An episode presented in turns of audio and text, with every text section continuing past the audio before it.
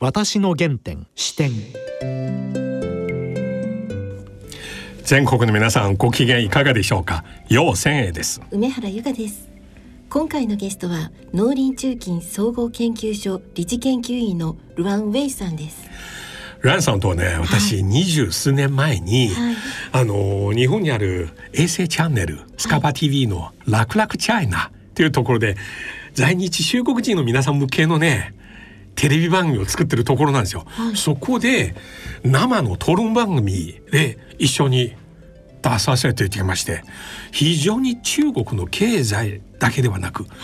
い農業問題詳しいんですよ。農林中金でいらっしゃいますからねですから今日、日、まあいろいろ恒大不動産問題とか電力問題言われてる中はい中国の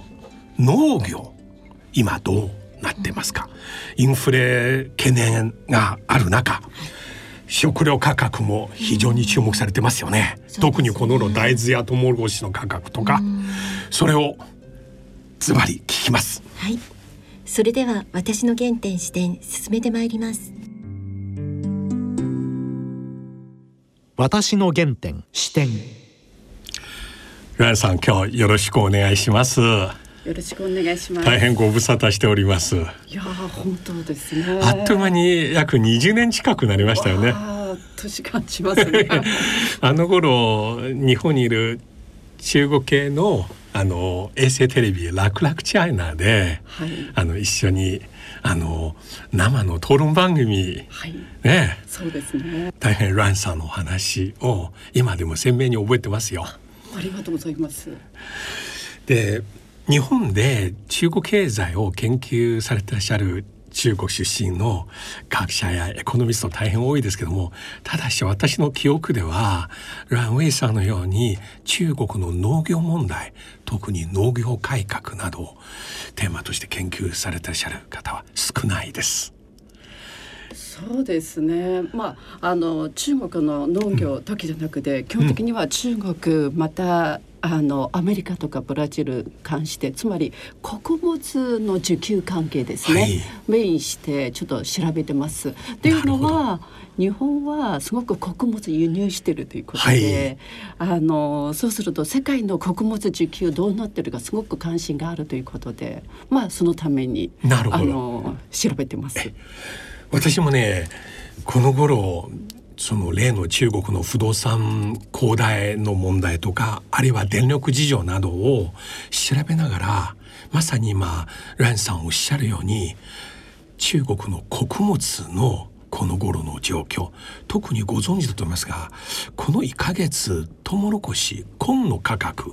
かなり上昇してますよねこれはラニーナのせいなのかそれとも水害のせいなのかあるいはブラジルアメリカのね問題なのかとにかく統計見ると中国からアメリカからの輸入量が今年最初1月から9月までの9ヶ月間すでに去年の通年を超えてますね。お詳しいですね。びっくりしました。 このままで今年史上最高で3000万トン超えますね。そうですね。超えますね。でこの状況によって今ね原油天然ガスいろいろことでインフレになるではないかと心配した中穀物は大丈夫でしょうかまあまず世界全体は穀物供給不足ということはありません。なるほど、はい生産量は十分ですそうです。供給天候はの影響もないあのーほとんど今年はね、で中国もそうです中国も大豊作です。豊作そうです。なるほどはいなぜ価格が上がるかっていうのは、はいそれは別の要因がありますお。そまれあ一つは物流ですね。それはしょうがないということで。物流がはい、世界全体は物流は高くなってます。欧州プ物レ流ートのもコストがそうです。なるほどね欧州フレートも含めまして。そうですね。はい、あの原油価格が上がってるということはガソリン価格が上がるということは それは輸送コストが高くなるそうですねということでただ中国に関してはちょっと別の要因がありますおあのまずアフリカトンネツってご存知ですか、はいあの中国も2018年に入ってきたっていう新しい病気ですね、うんうんただすごく伝染の早い病気でそうですね中国では2019年には豚肉価格力すんごい急温度騰しましたねそうですはいそうです、うんあのそうすると国は一生懸命養豚を増産という政策取ったんですね養豚の頭数をそうですかなり増やしましたそうですはあいの、もちろんその前にはやっぱりそのアフトンをアフリカトンネツですね、どういうふうに防除するのがそれは必要ということで、まあ結構効果があったということでそうすると今年はすごい増産できたんですよ。うん、で豚肉価格この頃下がってきましたね増産しすぎたのであすごく下がったんです。といなうるこほとどででしかし増産ということはすごい豚の数が増えたので豚がやっぱりいっぱい飼料が必要ですそから。こで紺の値段が上がったあのもともと中国はあのまあもともと豚の餌はメインとしては2つあります。うん一つはトウモロコシもちろんこの場合は米でも小麦でもいいんですけれどうも、んただトウモロコシの方が値段が安いから基本的にはトウモロコシ、うんうんで人間の主食は米と小麦というふうに分けてるんですね。はいでもう一つメインな餌は大豆ミールです。はい大豆輸入して、うんそれで油を取った後の大豆カスですね、うん大豆ミールは、うんあの原料餌の原料ですね、になってる、うんこの2つ大豆は去年は1億トンぐらい輸入しました中国はこの頃大豆の価格上がってませんねあの大豆ずっと高い価格になってますはあ要するにトウモロコシは直近上がってるんですがあー大豆は去年からもすすごく上がってなるるということ横ばいのまま高い水準そうでですはあ高値で推移してきてるという状況ですね。うんっていうのが中国ずっとまあ約1億トンの大豆はこの数年間輸入してるんですよ。はあもう世界最大級もうもちろんはあの基本的には世界最あまあ基本的じゃなくて数年前からずっと世界一の大豆の輸入あ国でコーンも大豆もはい、両方、大豆はメインとしてはうんアメリカとブラジル、あとアルゼンチン少しということですね、うん大体この3カ国メインはアメリカとブラジルなるほこど、の2カ国で8割以上の大豆輸入してきてるということです。うん、であのそれで米中貿易問題が絡んできます。はいで去年の1月には米中合意が達成しました。第一段階のそう合で意す第一それに対し段て階アメリカの新しいバイデン政権はいや守ってないあと1000億ドル分が買ってないじゃないかとこの頃言い出しましたよねあ の昨年の第一段階の米中合意は農業に課している目標すごい高いです。つまりアメリカから輸入する、うんあの農産物ですね、うんアメリカは一応その目安として目標としては中国に貸してるんです。あの2017年に、あの輸入額に対してはほぼ倍増みたいな感じですね、巨大な額なんですよ。と、いうことでそうすると去年はもう最大限輸入しました。はで今年も基本的には米中合意に沿って輸入してるということで、あのだって輸入せざるを得ないもん米中合意守るため別ににアはメリカを満足させるためではなそうくです自分のためにそうですまあ米中合意を守るためにあとりあえず他はやりにくいから米中対立はこれ以上とりあえず貿易分野ではこれ以上対立したくないという中国の姿勢があるということで。でそうするとあのとにかく国内供給量があったとしても輸入するというのはこれは第2点ということですね。一つは先ほどのボタンがいっぱいいるから餌が必要ということ。なるほど第2点はやっぱり米中米中関係の緩和にも役に立つそうで一す石二鳥そうです。なるほどそして大量に買ってはいで中国が大量に買ったため国際価格が輸送コストも含めてで相場が上がってきましたね。そういうことですね。でそれに対して今もう一つの観測ありますね一つは原油価格の高騰によってエタノールの生産量が上がってきました、需要が増えてエタノールの原料はトウモロコシですからそれによって今の値段上がるではないかその点についてどう思いますかいやあのアメリカの場合はそはいっちに、あのなりますねあーあ要するに原油価格ここまで高くなると、うエタノールのその、メリットが出てくるというこそうとでですすねね。あということでそれは、まあ、本当に原油はどうなるかということでもうそれは農業分野の話ではなくなるんですね。なるほどね。あの原油によって原油高によってうんあの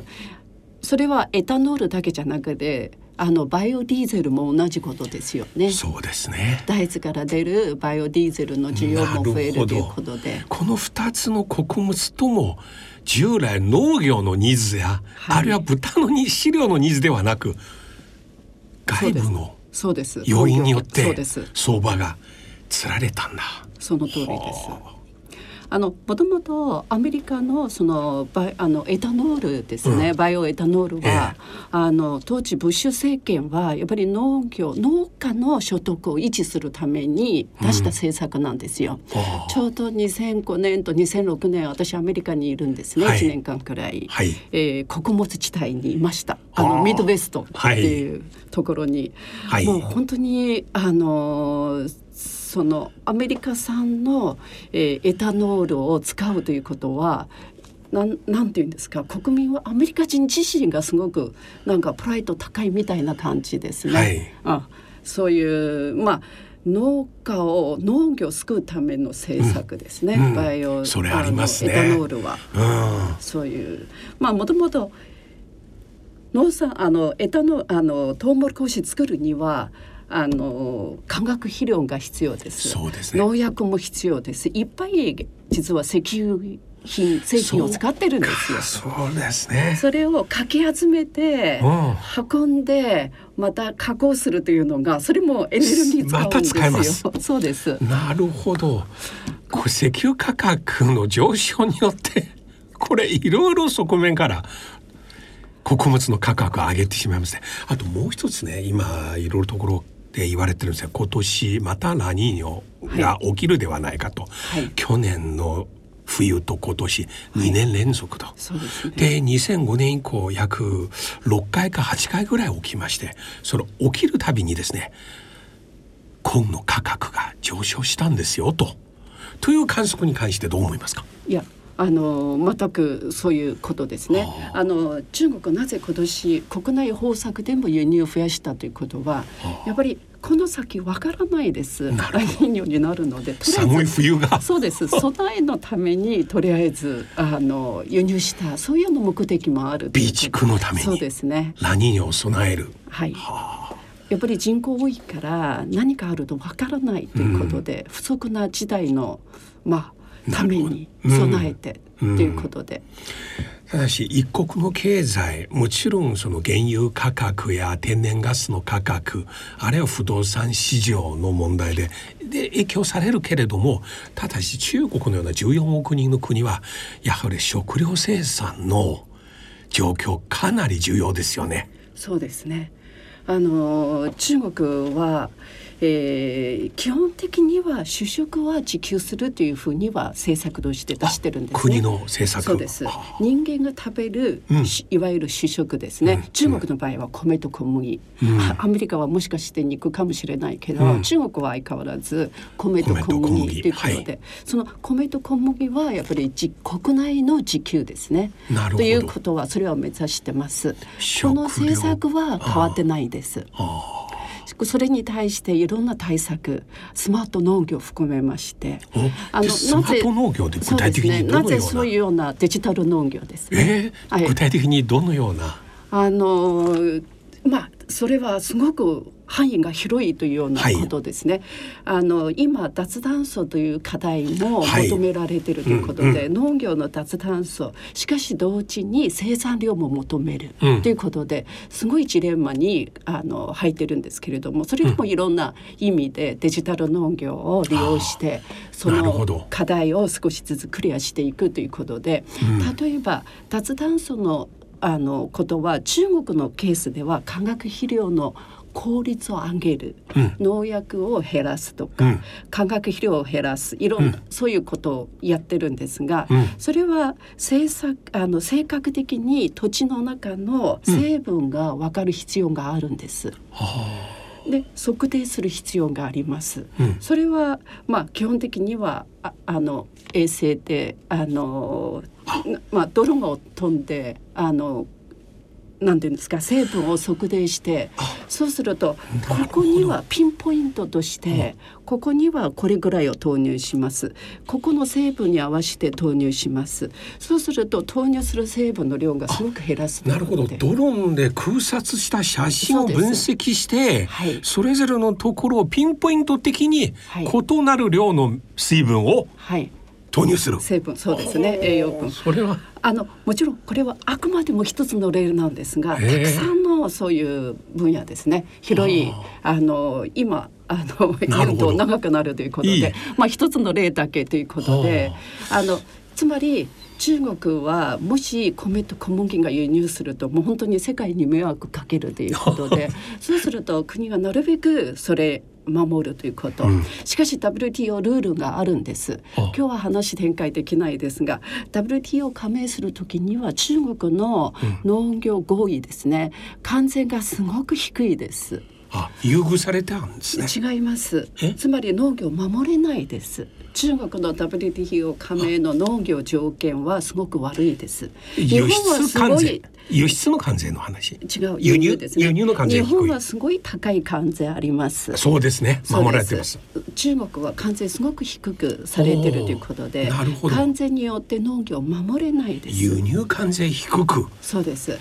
でででも中国は絶対 WTO ルールを守りますというような姿勢を示しているので、うんそうすると農業の競争力高めざるを得ないですそうじゃないと安い小麦安い海外米から入って全くると部入ってきますなるほど今ねそれに直面してます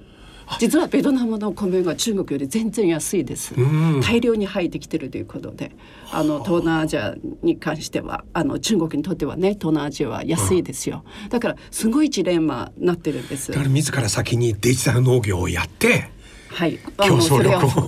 競争力を高めざるを得ないですねああそれ日本にとってもいい参考ですね WTO ルール守りたいあでも国内なるべく主食は国内で維持したい、うん世界に世界に迷惑かけたくあない関税に頼らずそうですむしろ自分のコストパフォーマンスを良くするすっごい難しいですなるよ、ほどね難しいでも中国は農家の面積は日本の農家に比べても狭いですあものすごく人口平均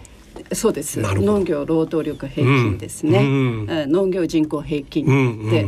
世界で見ても最も少ないと農地の少ないいです国そうです、うんというふうにり人口多いからということで一人当たりの面積ではすごく少ないということで、というそういう中でどういうふうにやっていくのか実はすごい課題は厳しいですね日本に比べると中国農業の方がうん直面している課題の方がよっぽど厳しいです。でここ20年間胡錦涛政権時代から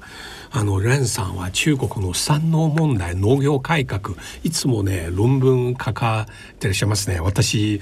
読ませていきましたよありがとうございますうん、お会いしてないけど読んでますよで現在中国の農家の所得はどうですかあ上のがってますかまあね全体としては上がってるんですああただ都市部でも上がってるということでその差はそんなに縮んでないですねなるほあどといじゃあう両方一緒に底上げっていう感じでそうですで、うん差を保ちながら両方上がってるそうです。あのしかも農家の所得は実は出稼ぎの所得の方が多くなってるということでそうでしょうね農業からの所得は少なく割合ですねすごく減ってるということですね。なるほどはい、日本でも兼業農家が多いんですがそうですね中国も別の意味での兼業ですね。で稼ぎにしてそれで農家の家族の所得にしてるということで、そうすると農業のウェイトが狭少ないですねなるほどそういうような形で大変わかりやすいです若者ホットな情が報その 本当に農産業をしたくないというようなことは、まあ、日本でも後継者同なじですんの問ね題ですがうん中国もっとですそうねですねそういう課題皆さんは農業の問題に興味持ち始めたきっかけは何ですか大学時代ですかそもそも皆さんの原点をちょっとお伺いしたいんですねお生まれは中国のどちらですか中国の湖南省であす。湖南と書く湖南省そうです。道帝湖の土手湖南だから最大の淡水湖そうです土手湖のの南南側湖南です。湖南省はいもう中国のもう本当に歴史上の素晴らしい方たくさん湖南省からああそうです ねね。えで湖南省のどちらですかあの生まれは紅葉という町なんですが、でもあ私そこは一切しかいら平な行棒のい。甲に太陽の陽そうです。紅葉そうです。紅山という鉱山山という有名な山そうですね。で生まれましたそうです。残念ながらその町は知らないです。ごめんなさい。おいくつぐらいのところからあの一歳くらいで、離れましたそうです。でどこにいらあっしゃいましたのい上長日本語でなんていう。あのです株式会社の株定時で書そうくです収集かなそうですね。ねなんか音読みならそのすかなはい奇変にあの州っていうねはい、株式の株ですね。ああ州は中洲の州ですね州ですね。うんあそのこでなおなんというお父様のお仕事でそこにあの父はある種転勤族みたいな感じですね。はああのその後あの調査調査調査はい。でだからあの紅葉から中朝行ってそこから調査というでこと。中学校高校はどこあですかあの中学校高校は中朝あで大学は大学調は査上海大学は上海、はい上海の何大学上海外語大学外国大学の日本語学科日本語学科ですね。それはうん失礼ですけど年齢尋ねることではなく1900何年ぐらい上海にいらっしゃったんですか私1978年上海にいて私の1年違いえ78年の春ですか夏ですか入学あの2回目ですから2回目は夏夏ですね私は文化校終わった後の1回目ですああそうですね半年の差しかない半です年の差一応77年ですけれどもでもそうですあの78年で中国史上ずっと夏入学なのにそうですあの時だけ1回そうです78年の2月私入学したすごいですね半年違いそうで すで僕は上海生まれ上海育ちですけどもじゃあ同じ頃ずっと上海にいましたねそうですねえ上上海で外国大学卒業された後はその後は湖南省にちょっと行ったんですがその後はちょっと新華社にいました北京の新華社はいジャーナリストそうですね記者あそのうメインとしては編集やってましたでそれは農業に関する記事関係ないですね国際そうですに日本に関するそうですねあ日本の報道をはい翻訳してまた編集してそうですなるほど。ウンさんは新華社出身ですか。え、はい新華社何年ぐらいいましたか。 7年くらいいましたねで、日本に留学。そうですで、そこは日本の何大学に。上智大学上智大学はいの大学院。大学院ですそこのご専攻は。経済学こうや って。そうです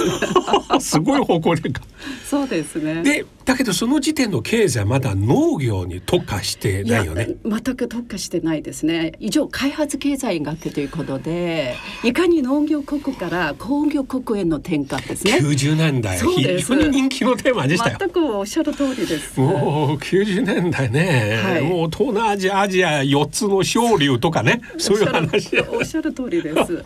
それを、うんえっと卒業論あのし論文を書かれてはい。で今度今のはい。農林中金の研究所そうです。農林中金も何年ぐらいになりましたか二十何年。あそうですか25年で今農林中金の研究所中国側と例えば中国の農業研究所とかさまざまな学術交流とかそういうのはされてますかしてますね。あああの中国農業大学に寄付講座もしてますね。あそうですのそこは、まあ、ある種プラットフォームを使っ作って、うん世界中からの研究者を招いてそこで講演してもらうそういうようなこともやってます。いいですね。ランさんご自身は時々中国にはい戻りまして、はいあの実際あの農業生産の現場を視察。あしますね。はああの中国現場にも行きますし、ブラジルの現場にも行きますし。 なる ほど。もう大豆トウモロコシとかそういうもの。そうです。現場に行かないとわからないちなみにあの湖南省は中国のお米の名産地ですよねそうですね稲作で大変有名ですよねそうです私時々思うのはさ最近ね日本の岩手のお米もはいやっと中国へ輸出し始めましたよね、これまで新潟だったんですけれども、いで中国はこれから日本のこういった素晴らしい例えばコシヒカリとかなどを、はい例えば湖南省あたりではい栽培したりということあのちょっと気候要因によってあ多あ分湖南省あたりだとするとジャブニカ米は品種改良しないとまず作れないです、ね、なるほどあの温度が高いそうです降水量がちょっとあの温度は夏の気温が高すぎるじとゃいうこあと中国の東北あそうですえ東北の中国のお米は大変美味しくて有名ですよあれはもともと日本のあおの米をジャポニカ米ですですよねあの種類としてはジャポニカ種ですねあということでただもともとあの原産地もあの、まあ、いろんな種類あるんですけれども、はいそこの原産種もありますなるほもどともと。うんーこれから日本の対中のお米の輸出はどんどん拡大していく傾向でしょうか、あのまあちょっと値段が高いということでやっぱり高所得者向けのそういうものですね今のところは。あ米は大量ということはちょっと難しいですあね。なるほどねはいあの結構中国ではね人気ありますよそうです高ねくても結構皆さん買うんですよね、はいだけどこれまでには中国側が設けた検疫のね、はい窓口ははい非常に限られて、はいだからなかなか岩手とか新潟からこちらねはい関東に持ってこられないっていう事情あって私も農林担当の大臣の方と何回もその話しましたが日中関係の緩和につれこういったこと中国政府がもう少し規制緩和しますかね検疫の。いやあのそれはもう日中ハイレベルの話になると思いますが。なるほどまあ全体としては緩和の方向に向かってい緩和のく方と向に思向かいってまいくす。はいああ。中国やっぱり農業分野で見ると基本的には開放というようなそういうスタンスはずっとしてきてるということですね。最後ですが間もなくこの RCEP はいスタートしますね、はい中国も日本もみんな加盟国、はいこれがスタートしたことによって、はい日中の農業分野の貿易、はいどう変わりますかいやあのーまああのーやっぱり日本の輸出が日本の対中輸出最重輸出です増ね。えてそうですねはあ。じとゃあいう方向につながると思いますが、ただ個別品目ではうんやっぱり日中間で単独で交渉する必要があります。うん例えば牛肉とかあそういうの割と和牛に対しては中国の消費者がすごく関心あるんですね。なるほど、うん、そういう例えばですよ乳製品もそうなんです日本の乳製品にもすごく関心があるんですけれどもあでもそういうのがやっぱりちょっと個別の交渉になると思うのでで一方中国の農産物も一部日本に来やすくなるんですかあのーつまあうん前はね結構中国の農産品は日本向け輸出してたんですが、近年は価格上昇して逆に減ってるんですなるほどそういうレス中トラン国産も安くいないとそ うです業務用の農産物結構中国から来てるんですけれどもあの沿海地域ではもう枠あっても物がないですね日本向け輸出の。そういう状況になった日んだ本はとにかくうんいいもので安く輸入したいというような傾向あるんですよ。おうそういういいものって安く輸入するとい うのがどだんだん難しくなってきてます。いやー非常に情報量の多いお話聞かせてきました。本当にねこの番組なかなかこの農業のこと特に日中のねはい。グローバル農業のね話、はいなかなか取り上げる機会なくて今日大変勉強になりました。皆さんまた近いうちに、例えば1月1日 RCEP スタートしたらはい。それぞれ具体的に日本の対中農産物の輸出5年の時点で関税いくらになる10年でどうなる中国の対日本の輸出それぞれ関税どうなるこういうねことを聞きたいですねはい。わかりました。またぜひよろしくお願いします、今日どうもありがとうございましたはい、ありがとうございました。私の原点視点いやー久しぶりにロアンさんの話しまして本当に分かりやすくて情報量が多い、あの大豆のはい購入水準購入量は世界一で、そのために世界の大豆の価格ずーっと高止まり一方はコーンつまりトウモロコシは、まあ中国が一石二鳥のようにつまり米中の貿易はい協定の約束を守りながら米中関係の緩和を図ってはいかつ自分は必要であることあるため資大料量としてにもねは買っいてると、はいなるほどなと思いますね。でも最後おっしゃった来年1月スタートする日本中国などみんな加盟してるはいは RCEP いねによって日本の農産物の対中輸出はさらに増えていきますねいいことですねはいそれではそろそろお時間ですお相手は要せんへと梅原由香でした